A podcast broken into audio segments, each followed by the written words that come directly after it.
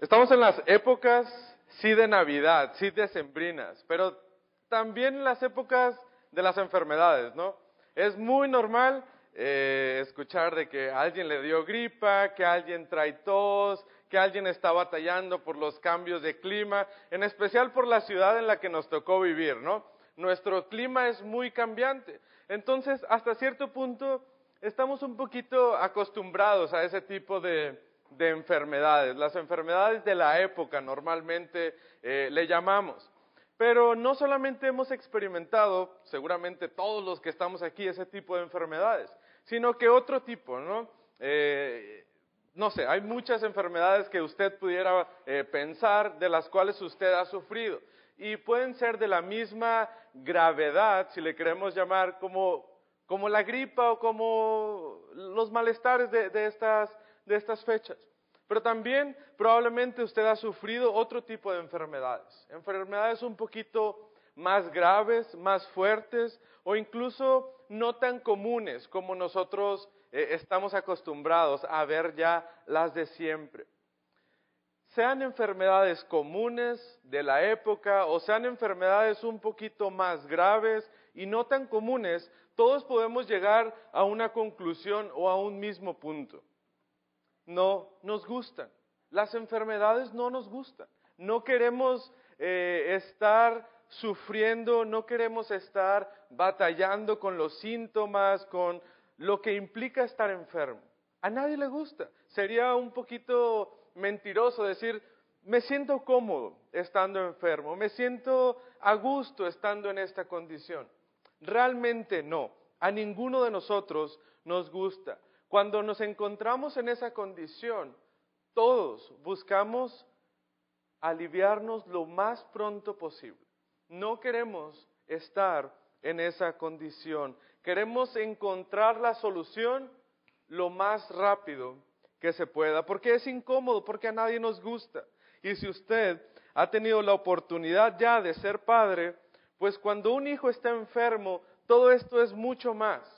No quieres que tu hijo se encuentre en esa condición, no quieres, no te gusta verlo sufrir, no te gusta ver lo que él está pasando. Y si tú quieres aliviarte pronto, tú quieres diez veces más pronto que se alivie tu hijo. No te gusta verlo en esa condición. Es, es desesperante, es frustrante eh, ver cómo nuestros hijos tienen que estar eh, sufriendo, tienen que estar batallando con este tipo de cosas. El pasaje de esta mañana nos muestra una situación, una situación de estas, una simple enfermedad que ha llegado a, la familia eh, de un oficial del rey. Y es una condición que parece ser desgastante para la familia, que parece ser no, no, tan agradable como todas las enfermedades que nosotros conocemos. Y estaremos estudiando un poco acerca de cómo cómo lo está tomando esta familia, cómo es que ellos están sufriendo, qué es lo que ellos sienten, pero también estaremos estudiando y analizando qué es Jesús, cómo Jesús interpreta o cómo Jesús utiliza esta situación en la cual esta familia se encuentra. Los primeros dos versículos que nos tocan estudiar en esta mañana no nos dicen mucho, son un poco llanos. No, no, hay mucha información de la que nosotros podamos sacar de ahí. Dos días después, dice versículo 45, salió de allí y fue a Galilea, porque Jesús mismo dio testimonio de que el profeta no tiene honra en su propia tierra. Y recordemos la semana pasada, estudiábamos eh, a Jesús el encuentro que tiene con la mujer samaritana. Obviamente sabemos que Jesús se encuentra en Samaria y a la luz de estos versículos nos dice que Jesús había permanecido dos días eh, en ese lugar, en Samaria. Vemos la aceptación también, eh, lo estudiamos la semana pasada, la aceptación que tuvo Jesús al estar en la ciudad o en el pueblo de Samaria. A la gente le agradaba escuchar lo que Jesús estaba haciendo. Y es importante destacar que Jesús encuentra gracia o aceptación con estas personas no por lo que está haciendo, no por milagros o señales, sino por lo que Jesús dice, por las palabras que salen de la boca de Jesús. Si leemos los primeros versículos del capítulo 4, junto con estos dos versículos que ahora hemos leído, puede tomar un poquito más de sentido lo que nosotros eh, estaremos estudiando en esta mañana. Versículo 1 dice, cuando pues el Señor entendió que los fariseos habían oído decir, Jesús hace y bautiza más discípulos que Juan, aunque Jesús no bautizaba, sino sus discípulos, salió de Judea y se fue otra vez a Galilea. 45, dos días después de estar en Samaria, salió de allí y continuó su camino.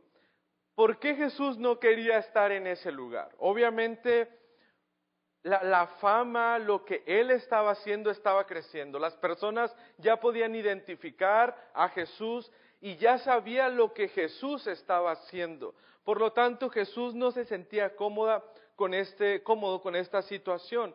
Primero, no quería causar un alboroto en el pueblo, porque los fariseos no estaban teniendo una cierta admiración en el buen sentido de la palabra, sino que sabían de la fama de Jesús, pero no les agradaba lo que Jesús estaba haciendo. Se sentían un poquito incómodos por, por la situación que ellos estaban viviendo. ¿Por qué? Los fariseos no querían perder su popularidad, no querían perder eh, el poder que ellos tenían de influir sobre las personas. Y había alguien más que les estaba robando esta, esta fama, este poder, de los cuales solamente ellos se creían eh, dueños de, de la situación. Jesús no quiere un enfrentamiento en este momento. Por lo tanto, decide salir. Y tampoco era el momento de revelar su poder y lo que Él era a gran escala. Recordemos que el ministerio de Jesús empieza siendo muy personal, muy eh, trabajando directamente con las personas y parece que es el método que él decide seguir en este momento. No quiere que toda la ciudad ya, pueda seguirle, pueda eh, estar haciendo lo que él dice, sino que prefiere estar eh, en, segundo plano, algo más discreto. No quiere tener tanto problemas legales, si lo podemos decir, con los romanos. No querían encontrar esa figura que se pudiera destacar entre la multitud y que pudiera causar un revuelo y que eso les afectaría al pueblo, a los romanos, a, tenerlos todavía oprimidos. Tampoco quería tener problemas espirituales, si le podemos llamar, el enfrentamiento que tendría entonces eh, con los fariseos. Decide irse. Jesús eh, no, no quiere estar en esta zona, no quiere estar eh, envuelto en problemas, por lo tanto eh, sale de, la ciudad. Jesús decide ir a un lugar donde no es tan famoso. Esto le ayudaría a evitar todo ese tipo de, de situaciones. Y es importante tener en mente cómo, quién es Jesús y cómo las personas le ven y aprecian lo que Él está haciendo. Eh, recordemos Juan en el primer capítulo nos da una advertencia desde el primer, eh, desde el primer capítulo, los primeros versículos. El versículo 11 nos dice, a los suyos vino, pero ¿qué pasó con los suyos? Los suyos no le recibieron. El pueblo que debía de acoger a Jesús, que debía de recibirlo de la mejor manera, no le gustaba tanto el ministerio y lo que Jesús estaba haciendo. Y lo podemos comparar con el recibimiento que Jesús tuvo con los samaritanos. Él eh, va y trabaja y habla con una sola mujer y esto ayuda a que todo el pueblo entero pueda aceptar lo que Jesús es y la obra que Jesús está haciendo. Por el contrario, a los fariseos, a su pueblo, a las personas más espirituales, a los más conocedores, les desagrada. No, no queremos a este Jesús. Y el versículo 45 nos ayuda a ver eh, otro aspecto del recibimiento que Jesús estaba experimentando con su pueblo.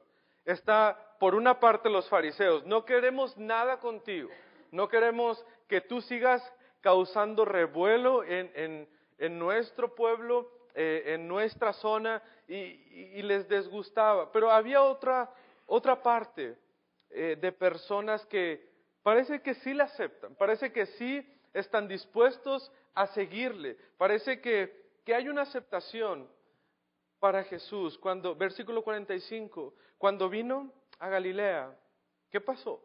Los galileos le recibieron, habiendo visto todas las cosas que había hecho en Jerusalén en la fiesta, porque también ellos habían ido a la fiesta.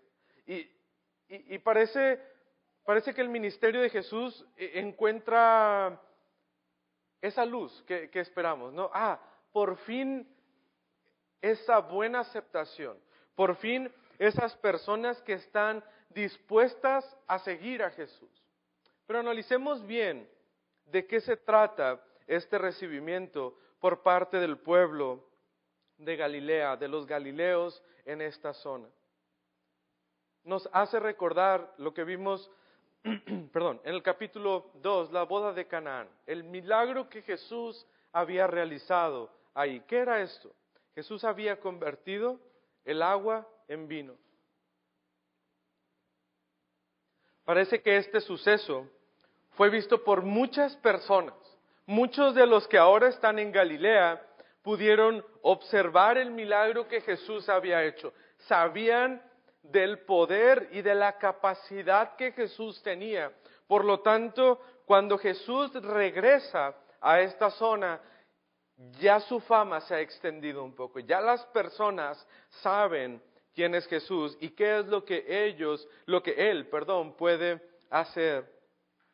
Las personas que seguramente vivieron el suceso en la boda de Canaán, pues es algo sorprendente. No es algo como que sucede todos los días que el agua se ha convertido en vino. Es algo que, que nos sorprende. Y cuando, cuando pasan este tipo de situaciones, ¿qué es lo primero que hacemos? Incluso nosotros, cuando pasan cosas sorprendentes en nuestra vida, ¿qué hacemos? Pues llegamos a casa y, se lo decimos a, nuestra esposa, eh, platicamos con, con, la familia ahí en, en, casa y le contamos lo que acabamos de, escuchar, lo que ahora nosotros o, hemos visto o hemos experimentado y a la vez lo comunicamos con, con las personas en nuestro trabajo, con nuestros vecinos, con nuestros amigos y empezamos a platicar este tipo de cosas. Y parece que esto sucedió eh, después de la boda de Canaán. Las personas que pudieron ver, eh, que pudieron presenciar el milagro de Jesús, comunican esta idea, comunican, perdón, este suceso que ellos han vivido y, la fama en la zona creció, creció en gran manera. Y, y bueno, la gente ya sabe de Jesús, la gente ya parece que le empieza a seguir, ya quieren ir con él, pero ¿por qué le recibieron con ánimo los galileos a Jesús? ¿Qué, es lo que realmente les motivaba? Ahí en, el centro del, del versículo 45 nos dice, habiendo visto todas las cosas que había hecho en Jerusalén. Esta era la verdadera razón por la cual las personas seguían o admiraban a Jesús. Admiraban su poder y lo que él podía hacer. Admiraban los beneficios que probablemente ellos podían obtener al seguir a Jesús. Vemos una cierta conveniencia por parte de estos seguidores de Jesús. No, no se interesan tanto por la persona, el interés de estas personas es el poder que Él tiene y lo que puede hacer para nosotros. Si ya pudo convertir el agua en vino, imagínate todas las otras cosas que puede hacer. Imagínate de los problemas que nos puede librar, lo que sería para nosotros. Sería un beneficio tener a Jesús dentro de nuestra comunidad, dentro de lo que nosotros somos y lo que nosotros eh, queremos hacer. Pero pero ellos estaban equivocados. Cristo no busca admiradores. Cristo no busca a personas eh, que, vengan y se sorprendan por las obras que, que, Él pueda hacer. Ese no era el propósito de Cristo al venir a esta tierra. Cristo no buscaba a este tipo de personas. Cristo viene a buscar, nos dice el primer capítulo de Juan, a los que creen en su nombre. Cristo viene a buscar a los que creen en su nombre. ¿Para qué? Porque a los que creen en su nombre les dio potestad de que ser hechos hijos de Dios. Necesitamos creer en Jesús como nuestro poderoso Salvador. Eso es lo que Cristo está buscando en las personas. No fans, no, no personas que puedan eh, sorprenderse por lo que Él hace. No, Cristo eh, está buscando a personas que puedan creer en Él como su único y poderoso Salvador. Pero parece que las personas no logran entender este punto, no logran eh, captar la verdadera intención que Cristo tenía para ellos. Necesitamos creer en Jesús como nuestro poderoso Salvador. Versículo 46. Vino pues Jesús otra vez a Canaán de Galilea, donde había convertido el agua en vino. Y había en Capernaum un oficial del rey cuyo hijo estaba enfermo. El oficial del rey entra en la escena. ¿Quién es esta persona? ¿Qué, qué, qué es lo que, el papel que desempeña en esta historia? Al parecer, este hombre, padre de familia, tenía un puesto importante. Era un siervo del rey, pero con, con un puesto de importancia. Si no, ¿por qué mencionar que trabajaba con el rey? Y, veremos más adelante en la historia cómo él tenía una buena casa, tenía personas que, a él estaban sirviendo, entonces podemos llegar a la conclusión de que sí era alguien importante. No nos dice específicamente el nombre de esta persona y no nos dice el puesto específico que él está desempeñando para el rey, pero sí es alguien importante. Un oficial importante va en busca de Jesús. Eh, esta persona, este oficial, vivía en la ciudad de Capernaum a unos 25, 30 kilómetros aproximadamente de donde se encontraba eh, Jesús en este momento. Si el hombre va a buscar a Jesús, necesitaba realizar un cierto esfuerzo, no solamente físico al caminar o trasladarse, sino que también implicaba un gasto económico que él tendría que hacer. Por lo tanto, tenemos a este hombre eh, importante, digamos, ahí que va en busca de Jesús. El rey del cual se menciona en este pasaje es eh, el rey Herodes Antipas. Y sabemos que estos reyes tienen una familia muy peculiar, pero ese es otro tema que podemos desarrollar en otra ocasión. Lo importante en este momento es que este oficial estaba al servicio de este rey. Su posición no es importante. Lo importante aquí es que él tiene un problema. Este hombre, al igual que usted y yo, está desesperado porque su hijo en este momento está enfermo. Su hijo tiene fiebre. Y en, eso, en ese eh, entonces la fiebre los llevaba a la muerte. Algo tan sencillo eh, puede, eh, era un problema muy grave para las familias en ese entonces. El oficial sabía que su hijo iba a morir. No había nada que él podía hacer, ni todas las influencias que él tenía, ni todo el poder, ni todo el dinero que él eh, pudiera haber tenido, lo ayudaba en ese momento. Su hijo estaba enfermo y su hijo iba a morir. No había nada que él pudiera hacer. Y escucha de Jesús.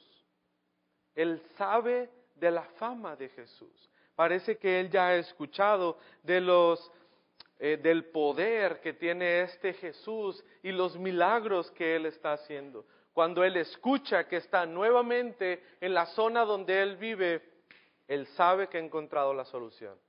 Él es la persona que puede ayudarme a sanar a mi hijo. Su niño joven, no, no sabemos bien la edad del muchacho, está a punto de morir. Su única esperanza, Jesús, que Él pueda salvar al niño este, el Padre. Cuando oyó que Jesús había llegado a Judea, eh, de Judea a Galilea, vino a Él y le regó, lo rogó que descendiese y sanase a su hijo que estaba a punto de morir. La petición o el ruego que este hombre está haciendo literalmente es de vida o muerte. Si Jesús no atiende el llamado de este oficial, su hijo morirá. No hay más que hacer. El, oficial parte de su casa, va con Jesús y llega hasta la misma presencia de Él. Aquí está. Es el Jesús que he escuchado. Es el hombre poderoso, el de la boda. Es el Jesús que convirtió todas las tinajas de agua en vino. Y en el mejor vino, seguramente este hombre sí podrá salvar a mi hijo. Es la oportunidad que yo estaba esperando. Si yo logro, si yo logro llegar con Jesús y exponer mi necesidad, si yo logro que Él me escuche y Él vaya conmigo, podremos entonces eh, salvar a mi hijo. Y tal vez Él estaba confiado eh, en que eh, las personas le darían la oportunidad de que Él entrara. Él es el oficial del rey, Él es esta persona importante que puede llegar con Jesús y, probablemente Él de, de, esa misma manera se sentía confiado. Bueno, puedo invitar a Jesús a mi casa. Hay suficiente espacio para que Jesús vaya y pueda quedarse ahí y, pueda sanar a mi hijo y, lo que sea. Yo haré lo que sea para que Jesús pueda ir. Hombre desesperado, buscando la oportunidad de estar con Jesús.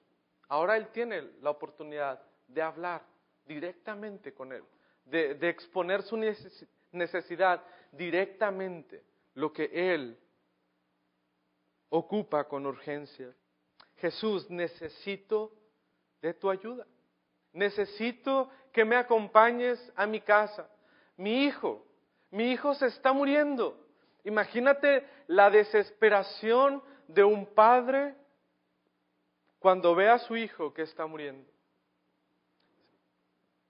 El hombre está desesperado, está, nos dice el versículo, rogándole a Jesús ayúdame, necesitas venir a mi casa, desciende a mi casa para que pueda sanar a mi hijo. Y parece que el hombre comprende lo que Jesús es, o al menos comprende del poder de Jesús. Pero vemos que él tiene cierto conocimiento de quién es Jesús, pero no comprende realmente quién es Jesús y el poder que tiene Jesús. Para que tienes eh, el problema de este hombre es que su conocimiento sobre la persona de Jesús es demasiado corto. Él sabe que puede sanar a su hijo, pero tiene que ser en los parámetros que él cree que son los correctos. Jesús tiene que estar presente donde se encuentra el muchacho para que le pueda salvar y tiene que ser en el tiempo en el que él considera prudente. ¿Y cuál era este tiempo? Pues antes de que se me muera. Porque una vez muerto el niño, ya no podré, ya Jesús ya no podrá hacer nada. Ok, entonces sí sabía del poder de Jesús, pero lo limitaba a las condiciones físicas que nos limitan a nosotros e incluso a Él distancia y tiempo. Para que el poder de Jesús surja efecto, según este hombre, necesitaba que estar presente y en el tiempo que él que él pensaba que era lo correcto. Si Jesús no llega, mi hijo no vivirá. Si Jesús no va a mi casa, mi hijo no vivirá. Y sabe, esta es una condición que podemos encontrar en el mundo hoy en día. Hay un conocimiento de quién es Jesús. E incluso hay un conocimiento del poder que tiene Jesús. Y, cuando las personas se encuentran eh, eh, en esa necesidad, que, que, ya no encuentran cómo salir de sus problemas, es, tengo que ir a la iglesia, Tengo que ir a los pies de Jesús para que me pueda ayudar en mi problema. No voy a Jesús por quien Jesús es. No, voy porque Él puede ayudarme con mis problemas. Y tenemos un conocimiento de quién es Jesús, tenemos un conocimiento del poder de Jesús, pero es limitado y es deficiente. No tenemos una comprensión correcta de la persona de Jesús. Y esto es no creer en Él. Porque si no comprendemos realmente quién es Jesús, no podremos entonces depositar nuestra fe plenamente en Él. Y es que nosotros necesitamos creer en Jesús como Dios mismo encarnado. Jesús no era un salvador solamente o un curandero o alguien, un profeta con mucho poder, no. Jesús es Dios mismo encarnado.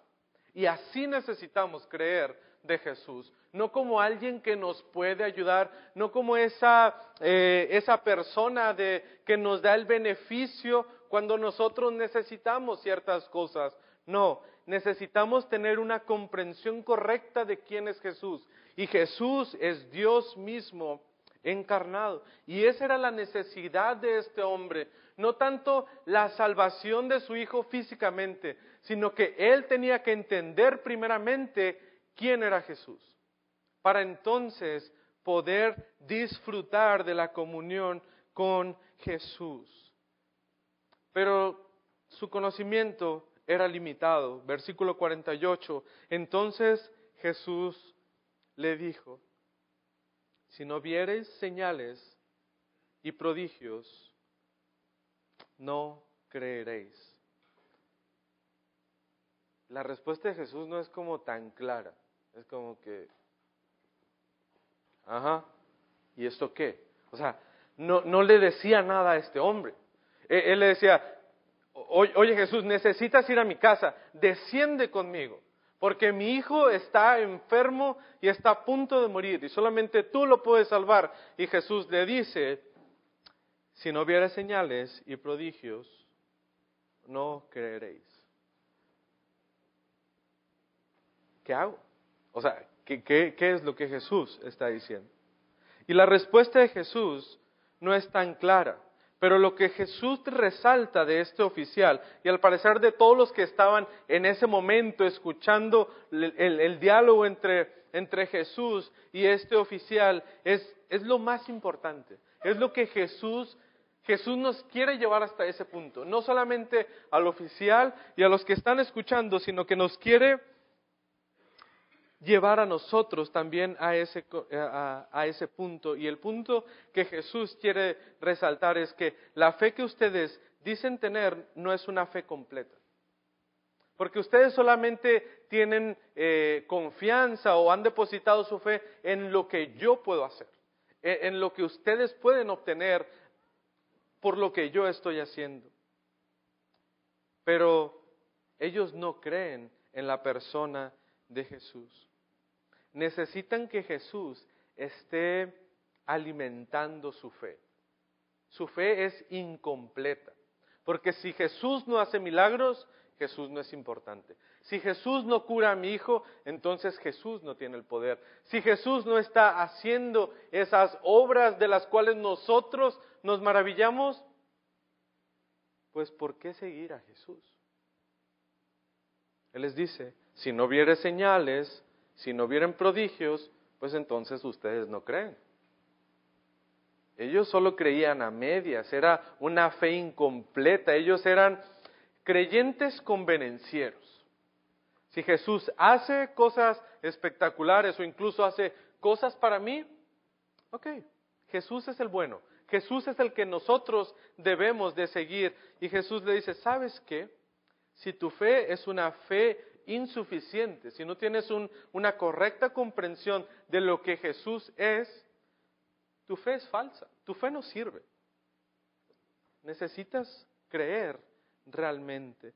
Y, y, Jesús está trabajando en la vida de este hombre con esa necesidad tan apremiante que tiene, pero quiere llevar realmente a la condición que él tiene. El oficial no puede ver más allá de sus problemas, no puede ver realmente a la persona con la cual él está hablando. Eh, recuerda el ejemplo que, nos daba la semana pasada Mario, es que se, nubla nuestra vista y, no, no, podemos ir más allá. Y en esa condición es en la que se encuentra el oficial en este momento. No, no puede ver a Jesús aunque tiene a Jesús enfrente, porque él solo lo ve como la persona que hace milagros.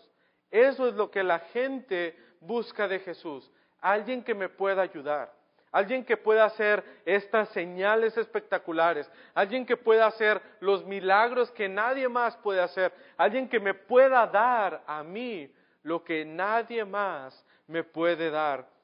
Pero eso no es lo que Jesús quiere ofrecer a este oficial y a estas personas.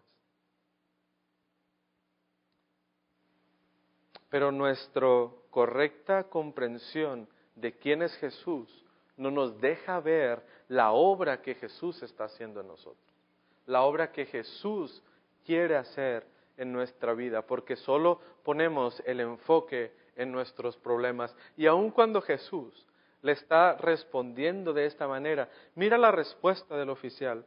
El oficial, versículo 49, el oficial del rey le dice, Señor, desciende, desciende antes que mi hijo muera.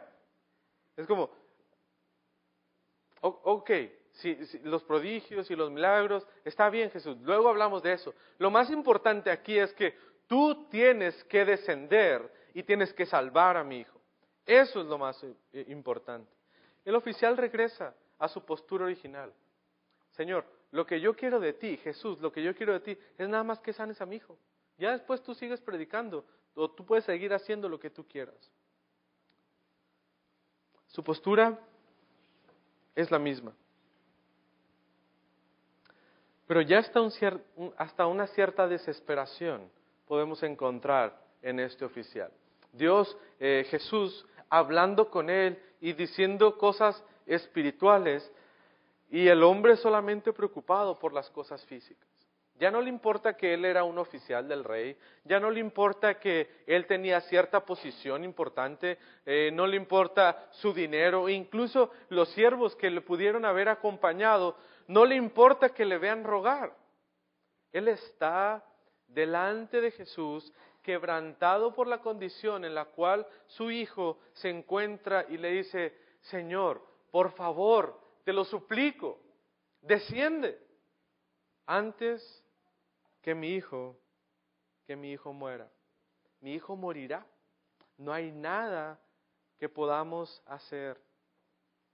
Somos incapaces de encontrar una solución para la enfermedad de mi hijo. Solamente tú puedes salvarle. Imagina por un momento la siguiente escena. Ver, ver a Jesús en la condición con la cual él se encontraba, una persona humilde, alguien eh, que tenía contacto con las personas, y llega este oficial, pues seguramente con, vestiduras finas, ¿no? no probablemente no, no como un rey, pero sí, sí con vestiduras de alguien con, con dinero, alguien con cierta posición importante, acompañado de sus siervos, personas que estaban allí con él. Y ahora Jesús ve a alguien que llegó hasta cierto punto con a imponer quién era él y ahora está completamente devastado. Se me está yendo la oportunidad de las manos. Si Cristo, si Jesús no me ayuda, no podrá hacer nada. Jesús con compasión fija su vista en los ojos de este hombre. Ya no le importa quién es él, ya no le importa su familia, ya no le importa su posición. Ahora está a los pies de Jesús, arrodillado, suplicando que él pueda acompañarlo para salvar a su hijo. Jesús tiernamente le toca en su hombro y le dice, ve, tu hijo tu hijo vive. El hombre no sabe qué hacer. Él estaba desesperado y no esperaba escuchar la respuesta de Jesús. Una y otra vez resuena en su mente, ve, tu hijo vive. Sí, es lo que quería escuchar, pero no es la respuesta que esperaba. No esperaba este método que Jesús ahora me está ofreciendo. Y el punto decisivo en la vida de este hombre, lo que este oficial necesita en este momento es fe. Lo único que este oficial necesita es fe. Necesita creer en lo que Jesús le ha dicho y dejar por un lado el plan que le tenía para salvar a su hijo. Él quería llevar a Jesús a la cama donde se encontraba su pequeño y que pudiera tocarle y que pudiera salvarle. Pero Jesús le ha dicho, ve, tu hijo vive. Ahora necesita poner su fe en que Jesús tiene el poder para hacer lo que él menos pensó, sanar a su hijo a la distancia, sanar a su hijo sin siquiera verlo, sanar a su hijo sin siquiera saber la condición real en la que él se encontraba. Es importante destacar que en este justo momento, cuando Jesús le dice al oficial, ve, tu hijo vive, el niño o el joven fue sano. Es increíble pensar el poder que Jesús tiene sobre cualquier cosa que nosotros podamos pensar imposible. Porque Jesús es completamente diferente a lo que nosotros pensamos que debe actuar o debe hacer. El niño ahora está bien. El niño ahora ha recuperado su salud. Y a nosotros nos, nos gusta juzgar a este hombre, ¿no? Es como, pues vete, ya Jesús te ha dicho que, que, que ya, se resolvió el problema. Ya está. ¿Qué más da lo que nosotros pensemos? Jesús mismo te acaba de decir que tu hijo ya se ha sanado, que tu hijo ahora vive. ¿Por qué no confiar en él? ¿Por qué este hombre dudaba? ¿Por qué no simplemente dio las gracias, dio la media vuelta y se fue? Nos gusta estar en esa posición de juzgar. Pero entienda al hombre, no era una decisión tan fácil. Si él se iba y, y, y, y mi hijo no estaba sano, voy a perder dos días de viaje y luego regresar y volver a encontrar a Jesús y volver a decirle, oye, pues no, no pasó nada. Él tenía que dejar todo. En ese momento él tenía que dejarlo todo para solamente hacer una cosa, confiar en la palabra de Jesús, que él le había dicho, ve, tu hijo vive. El hombre no tenía una correcta comprensión de lo que era Jesús. ¿Cómo entonces pondría su fe en alguien que no conocía también, hacía la ligera? Era complicado, era difícil. Pero ¿qué tal nosotros? Porque ahorita nos gusta juzgar, es, ya, Jesús te lo dijo, ya, o sea, ya está hecho, ya no pasa nada. Pero ¿y cuando Jesús nos dice lo mismo a nosotros? Ah, ahí sí tenemos derecho de dudar, ahí sí tenemos derecho a, a desconfiar un poquito.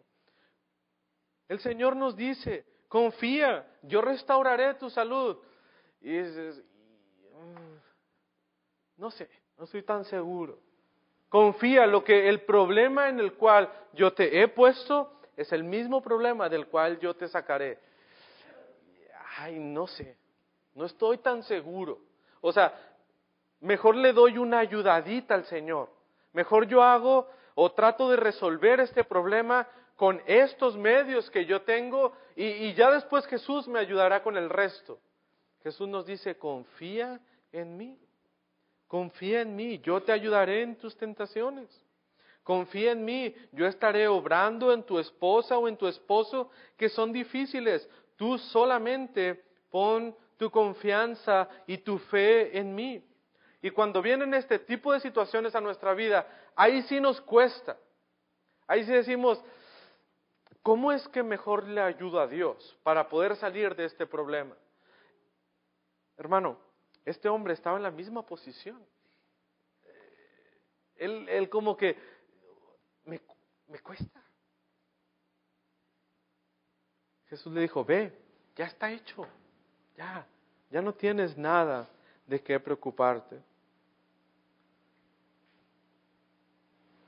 Cuando nosotros nos ponemos en esta disyuntiva, al igual que el oficial, y no somos capaz de confiar en la palabra que Dios nos está dando, que Él nos ha dicho que confiemos plenamente en Él, lo que solamente revela de nuestras vidas. Es que tenemos un concepto muy pobre de quién es Jesús y de lo que Él quiere hacer en nuestras vidas. Porque dudamos del poder de Él, dudamos del propósito que Él puede tener en la situación o en la condición en la cual nos encontramos. Revela solamente que tenemos un concepto muy pobre de quién es Jesús. Usted y yo, al igual que ese oficial, lo que necesitamos es fe. Necesitamos depositar nuestra fe en Jesús, confiar en que Jesús está actuando en nuestras vidas. Mira la respuesta de este oficial. Y el hombre, ¿qué hizo? Creyó. El hombre creyó la palabra que Jesús le, le dijo y se fue. Nosotros, al igual que este oficial, lo que necesitamos hacer es, necesitamos poner nuestra fe solamente en Jesús. Poner nuestra fe solamente en Jesús, no en nosotros, no en lo que nosotros podemos hacer, no en lo que nosotros podemos ayudar a que se cumpla el plan de Dios en nuestras vidas, no, solamente depositar nuestra fe en Jesús, confiar que Él está obrando en nuestras vidas, porque Dios tiene un propósito para nuestras vidas, Él está obrando y Él está trabajando al igual que la vida de este oficial, al igual que la vida de este niño que estuvo incluso a punto de, perder la vida. Dios tenía un propósito, aún en una situación tan difícil como la que esta familia estaba, estaba viviendo. Fíjese cómo, cómo termina este pasaje. Versículo 50 en adelante. Versículo 50 en adelante.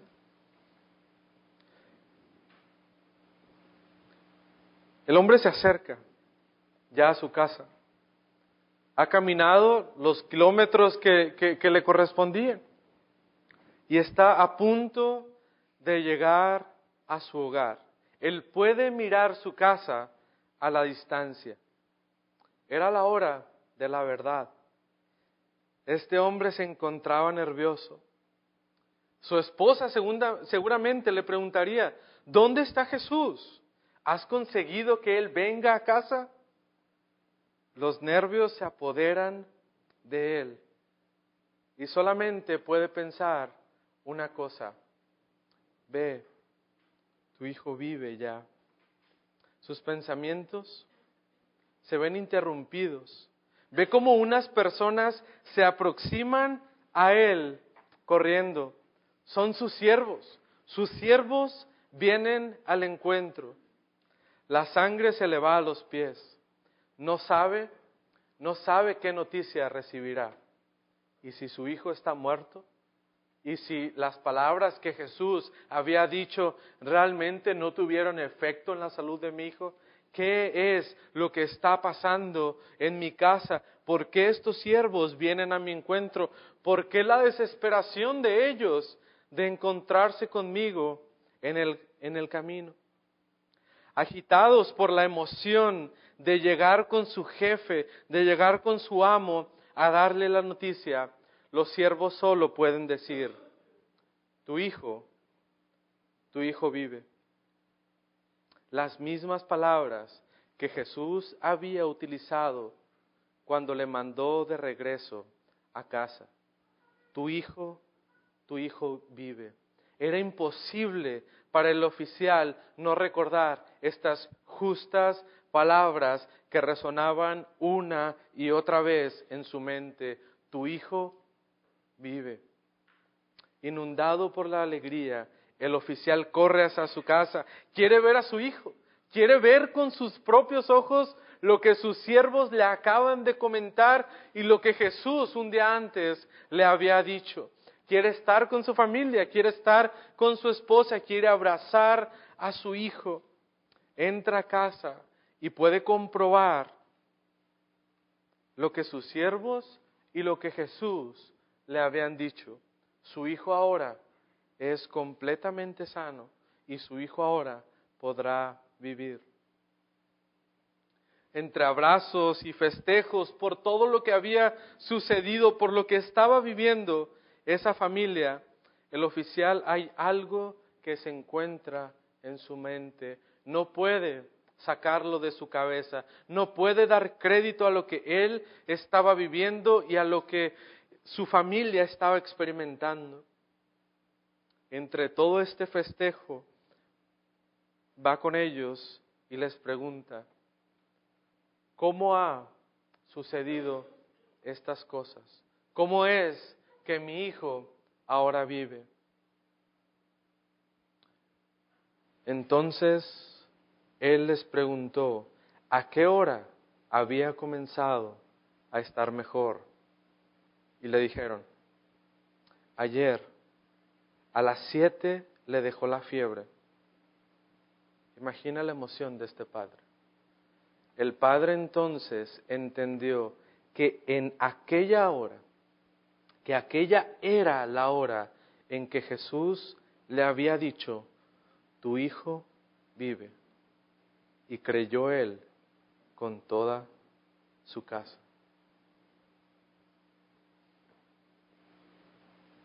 El punto en el cual él tuvo que poner su fe realmente en las palabras de Jesús y ahora ver que en ese mismo punto se habían cumplido estas cosas, abrió completamente el entendimiento de este hombre acerca de lo que Jesús era y el propósito que él tenía en la vida de él y su familia y hermanos. De la misma manera que ese hombre, lo que nosotros necesitamos hacer es confiar en Jesús, porque Jesús es Dios todopoderoso. Nosotros necesitamos creer plenamente en Él, solamente por fe. Porque Jesús es Dios todopoderoso, usted y yo necesitamos creer plenamente en Él por fe. Podemos ver esta esta progresión acerca de la confianza y la fe que este hombre tenía. Primero tenía un, vago conocimiento de lo que era Jesús. Solo es un, un hombre poderoso que puede ayudarme en la situación en la cual hoy yo estoy viviendo. Al estar enfrente de Jesús, se pudo dar cuenta que sí, era alguien muy importante, era alguien con poder y que podía hacer la obra, pero él no comprendía plenamente quién era Jesús. Pero gracias a Dios que él pudo hacer la obra en la vida de ese hombre y pudo tener un conocimiento correcto de lo que Jesús era y confiar plenamente en él. Hermano, podemos ver la misericordia y la paciencia de Dios en la vida de este hombre. Jesús le pudo haber dicho, mira, ¿sabes qué? Quítate, no entiendes lo que, lo que trato de explicarte. Jesús simple y sencillamente pudo haber eh, dicho, ok, vamos a tu casa y pudo sanar al muchacho. Pero si Jesús hacía lo que este hombre quería hacer, no iba a poder comprender realmente quién era Jesús, porque le iba a seguir viendo como esa persona que solamente se puede obtener algún beneficio de él, pero lo que Dios quiere es salvar a todas las personas que puedan tener un conocimiento correcto de lo que Jesús es. La obra de la salvación es preciosa y se puede presentar en la vida de las personas de diferentes maneras. Puede ser algo progresivo, que, dure así como la, como la vida de este hombre, o puede ser de una manera mucho más rápida, o incluso mucho más lenta, como el Señor obra en la vida de las personas es diferente, pero es grandiosa. La fe puesta en Jesús no solo es del parte del oficial, sino que según este versículo nos dice que él pudo creer realmente quién era Jesús, pero no queda ahí la obra, sino que toda su casa pudo conocer quién es este Jesús. Y no queremos decir con esto que cuando una persona cree en Jesús o alguien es salvo en alguna familia, las, demás, los demás integrantes de la familia pues ya automáticamente creen o toda la familia eh, eh, es salva ya de, eh, porque uno ha confiado, ¿no? Pero seguramente este hombre contó todo lo que él había vivido y pudo dar testimonio de lo que Jesús había hecho en su vida y a través del testimonio de él y de lo que Dios hizo en su vida, su familia, incluso probablemente sus esclavos, pudieron haber creído en la obra de Jesús y reconocerle realmente como Salvador. Y esta es, según el versículo 54, la segunda señal que hizo Jesús cuando fue de Judea a Galilea. Permítanme terminar con tres frases breves como conclusión. Y es que podemos apreciar en este pasaje que Dios usa la enfermedad de un niño e incluso casi la muerte de un niño para que una familia entera conociera a Jesús, no como la persona que hace milagros y que nos puede rescatar, sino que pudieran conocer a Jesús como Salvador realmente. ¿Qué quiere Dios de mí en esa situación que yo estoy viviendo? A veces deberíamos realizarnos esa pregunta. Porque los, los padres, incluso el oficial, no se preguntaban eso. No, no se preguntaban qué es lo que Dios quiere hacer o qué es lo que Jesús quiere mostrarnos a través de la enfermedad de mi hijo. No, ellos estaban enfocados en el problema y no veían más allá, no tenían una visión amplia de lo que Dios quería hacer en sus vidas. Y a veces usted y yo somos así, ay, estoy enfermo, ay, estoy pasando por diferentes eh, problemas en mi trabajo, en mi familia, y decimos, Dios, quítame este problema, ya no aguanto. Oh, yo, no, yo no puedo estar así, yo no puedo ver a mi hijo sufriendo, yo no puedo estar en un trabajo en el cual batallo tanto con mi jefe, yo no puedo estar con mi esposo o con mi esposa. No lo soporto. Pero no nos hacemos la pregunta es, Dios, ¿qué quieres hacer en mi vida? ¿Cómo estás usando esta situación que yo estoy viviendo para que tú te puedas llevar la gloria? Debemos tener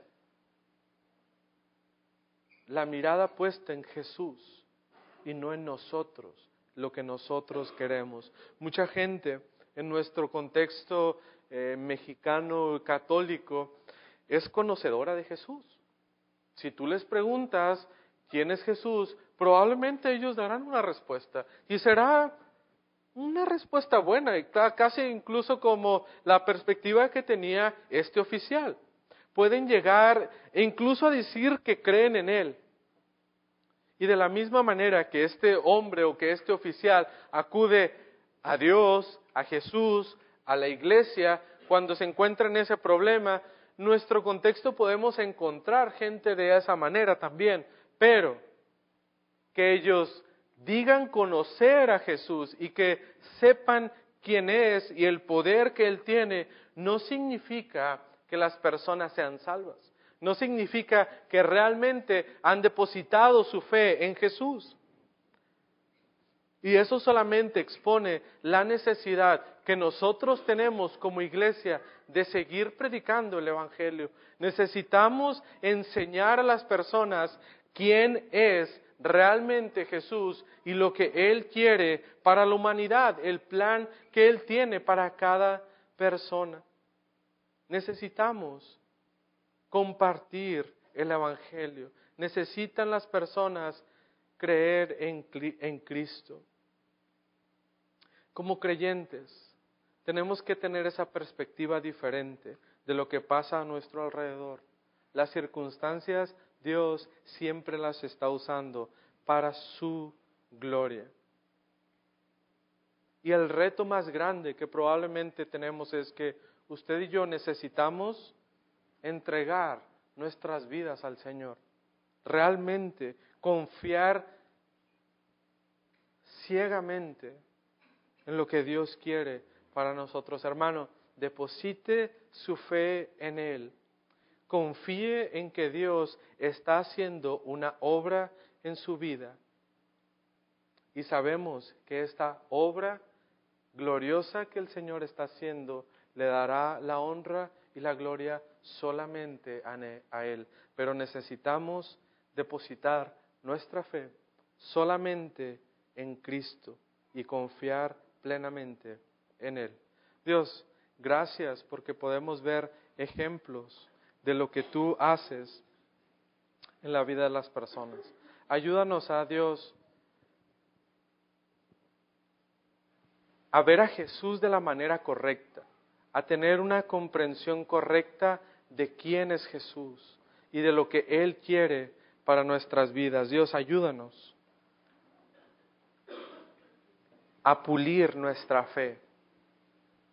Ayúdanos a confiar en ti, aún en situaciones difíciles, Dios, en las cuales tú estás obrando. Ayúdanos a verte. Señor, ayúdanos a, tenernos, a tener una perspectiva correcta de lo que tú quieres hacer en nuestras vidas y saber que las cosas difíciles que están pasando, tú te llevarás la gloria. Y saber que los problemas que estamos viviendo, Dios, serán usados para tu honra y para tu gloria. Ayúdanos a ser fieles seguidores tuyos. En Cristo Jesús oramos. Amén.